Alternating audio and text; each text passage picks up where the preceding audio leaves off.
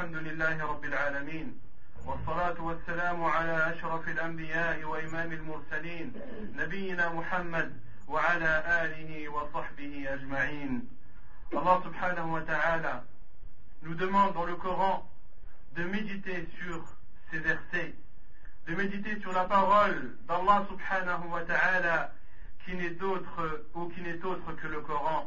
Allah subhanahu wa ta'ala dit sur le sens, ne raisonne-t-il pas sur le Coran Leur cœur est-il attaché à un cadenas Et dans un autre verset, Allah subhanahu wa dit, ne raisonne-t-il pas dans le Coran S'il venait d'autres qu'Allah, il trouverait, c'est-à-dire dans ce Coran, de multiples divergences. Il est donc demandé à chaque musulman d'apprendre l'exégèse du Coran, car c'est la science la plus noble, c'est la science dans laquelle l'être humain ou le musulman apprend la parole d'Allah, connaît l'essence de la parole d'Allah, arrive à détecter et à prendre les sagesses contenues dans ce livre immense.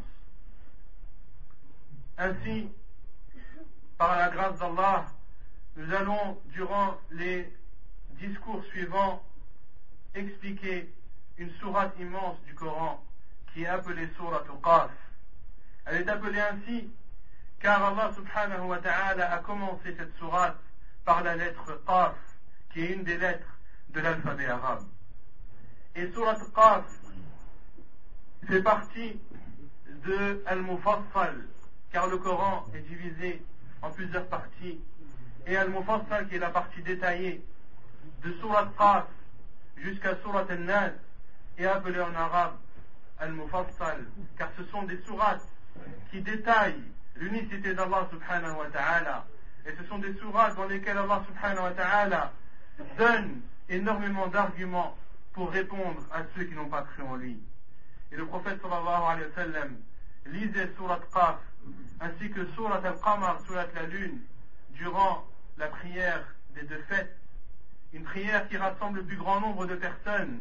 Et le prophète sallallahu alayhi wa sallam profitait de ce grand rassemblement pour lire durant cette prière Surat Qaf ainsi que Surat Al-Qamar. Et le prophète sallallahu alayhi wa sallam ne manquait pas aussi de lire et de réciter cette sourate durant le discours du vendredi sur le minbar, au point que certains compagnons du prophète sallallahu alayhi ont appris par cœur cette sourate à force de l'entendre de la bouche du prophète sallallahu alayhi wa sallam, comme on informe Umm Hisham binti Haritha radiallahu anha lorsqu'elle dit je n'ai appris Qaf wal Qur'an al-Majid que de la bouche du prophète sallallahu alayhi wa sallam lorsqu'il la lisait sur le minbar le jour du vendredi. Allah subhanahu wa ta'ala commence cette sourate par Qaf, par une des lettres de l'alphabet.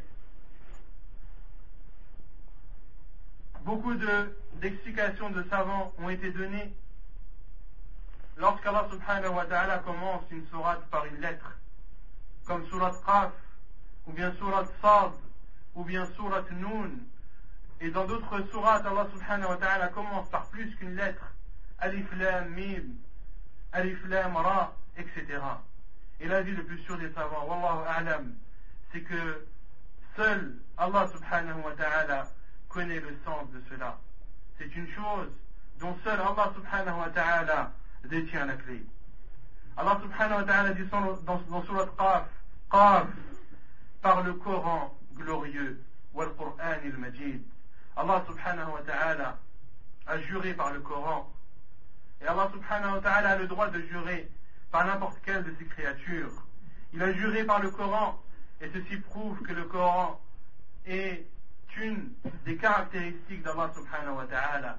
Le Coran n'est autre que la parole d'Allah subhanahu wa ta'ala, et il est autorisé aux musulmans, lorsqu'ils jurent, de jurer par Allah, ou bien de jurer par un des attributs d'Allah subhanahu wa ta'ala. Et la parole d'Allah subhanahu wa ta'ala est sans aucun doute un de ses attributs.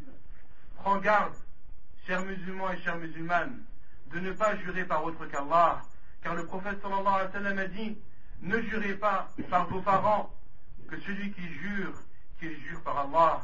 Et dans un autre hadith, le prophète sallallahu alayhi wa sallam a dit, celui qui jure par autre qu'Allah a alors mécru. billah. Et le Coran est le livre révélé à Muhammad sallallahu alayhi wa sallam.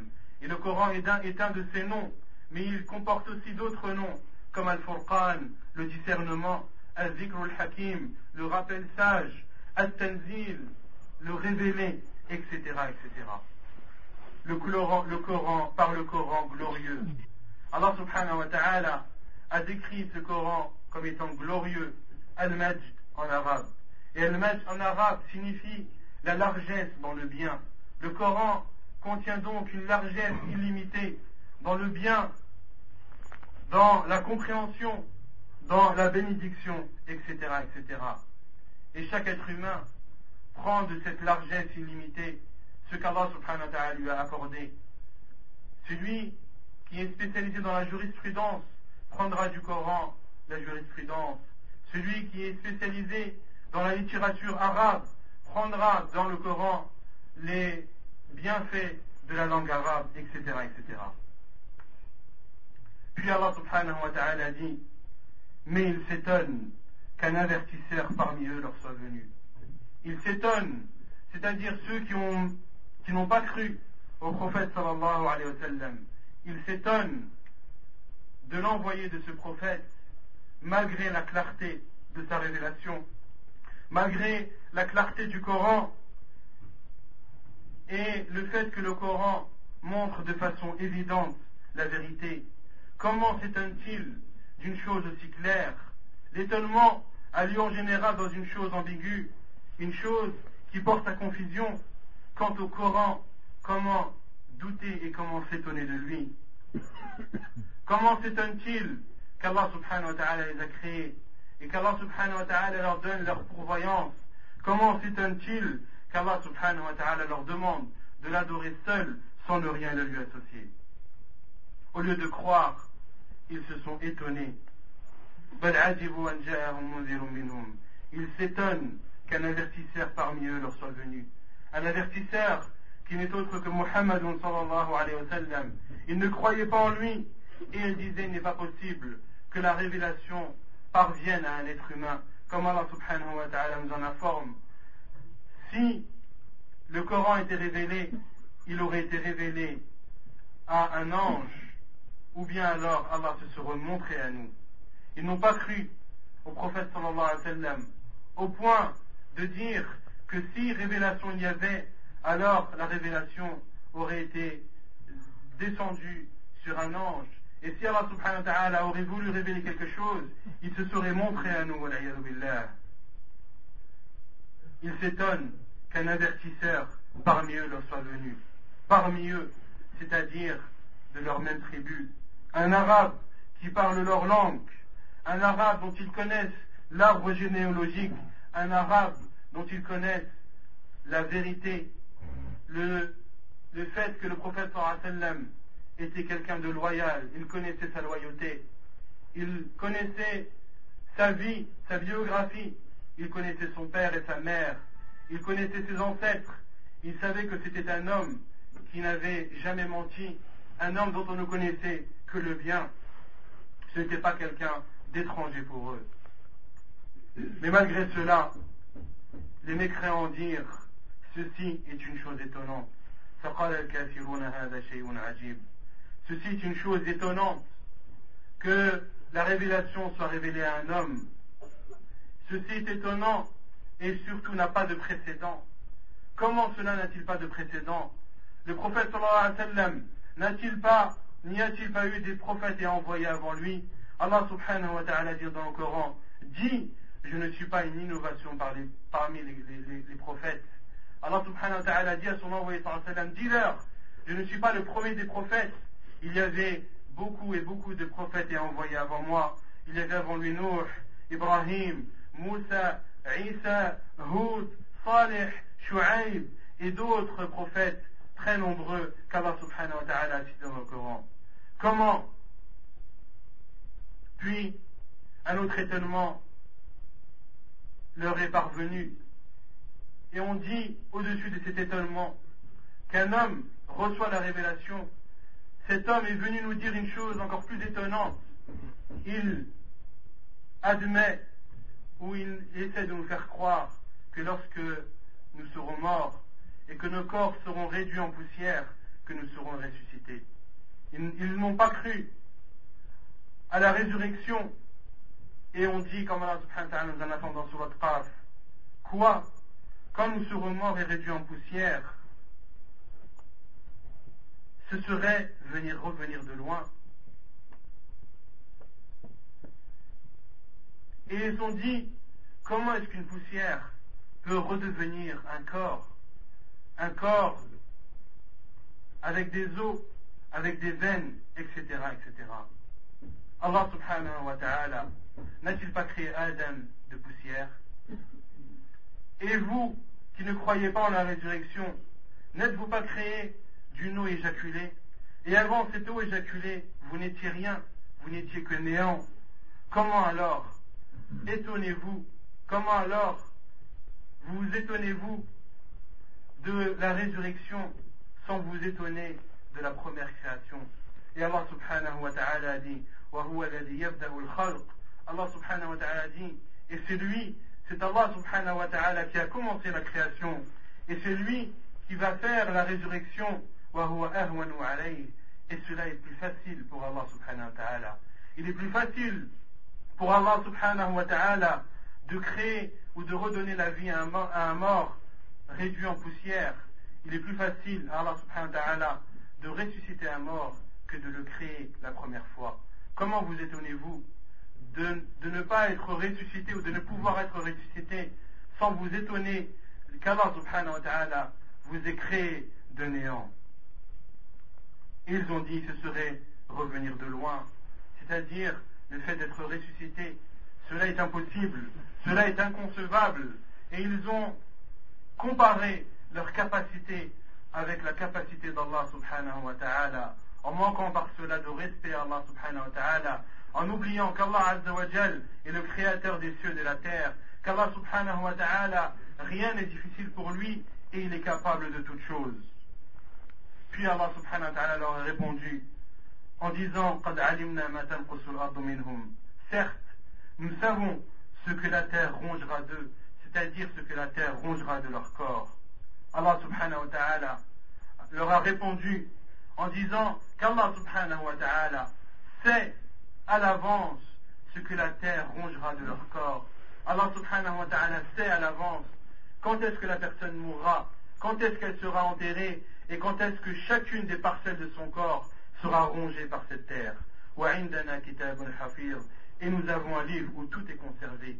Et en plus de la science, Allah subhanahu wa ta'ala a écrit tout cela dans un livre préservé. Allah azza leur a donc répondu par deux arguments. Le premier, qu'Allah subhanahu wa ta'ala sait que leur corps sera rongé par la terre. Il le sait par avance. Et en plus de sa science, Allah subhanahu wa ta'ala a écrit cela. Il l'a inscrit dans un livre préservé qui ne peut être changé. Et en plus de cela, ils ont traité de mensonge la vérité qui leur est venue.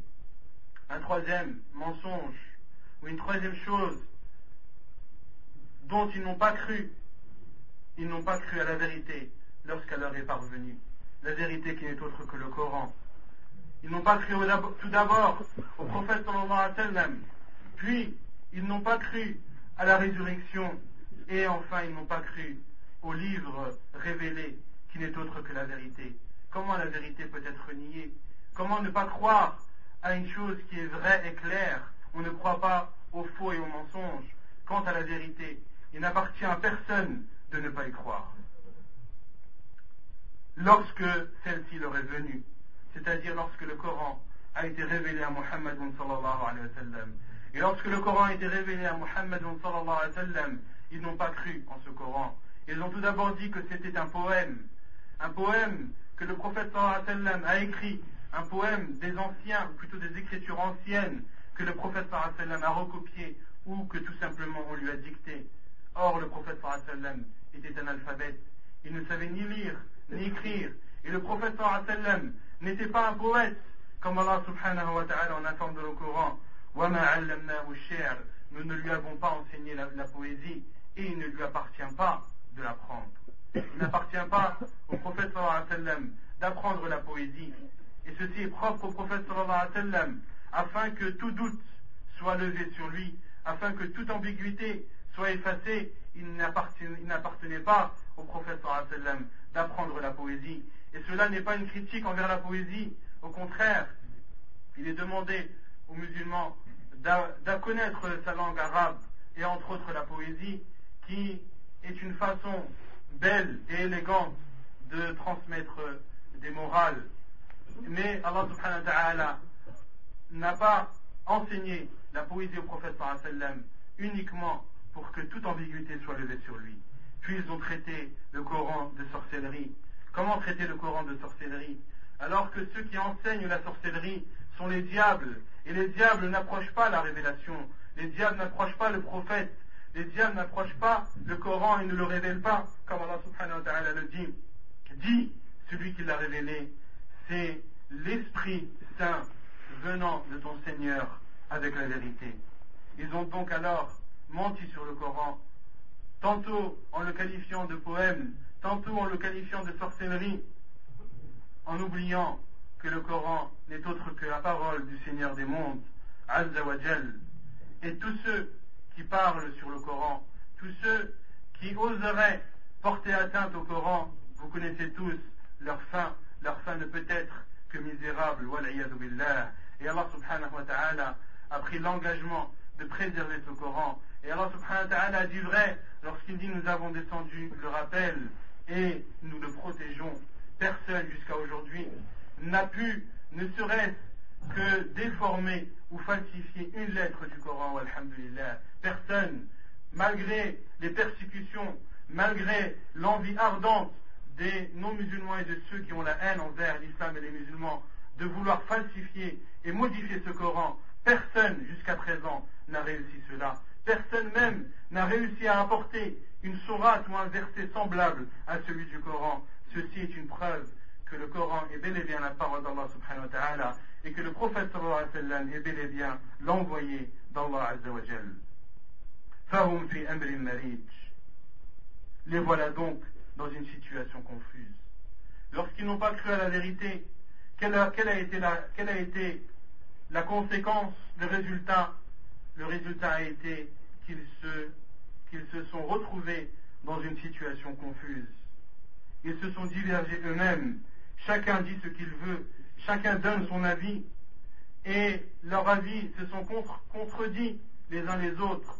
Ceci montre qu'ils ne sont pas dans la vérité. Car si tu dis la vérité, tu ne peux pas te contredire. Les voilà donc dans une situation confuse, une situation mélangée. Et s'ils avaient cru au Coran, s'ils avaient cru en la parole d'Allah subhanahu wa ta'ala, ils se seraient tous réunis autour de la vérité et ne seraient pas retrouvés humiliés en se contredisant les uns les autres. Et ainsi sont ceux qui se détournent de la vérité. Allah subhanahu wa ta'ala les teste et les éprouve par le mal, et les éprouve par le faux, les éprouve par le mensonge. Quant à celui qui suit la vérité, ses pas sont raffermis, ses paroles sont claires et nettes et ne sont en aucun cas contredites.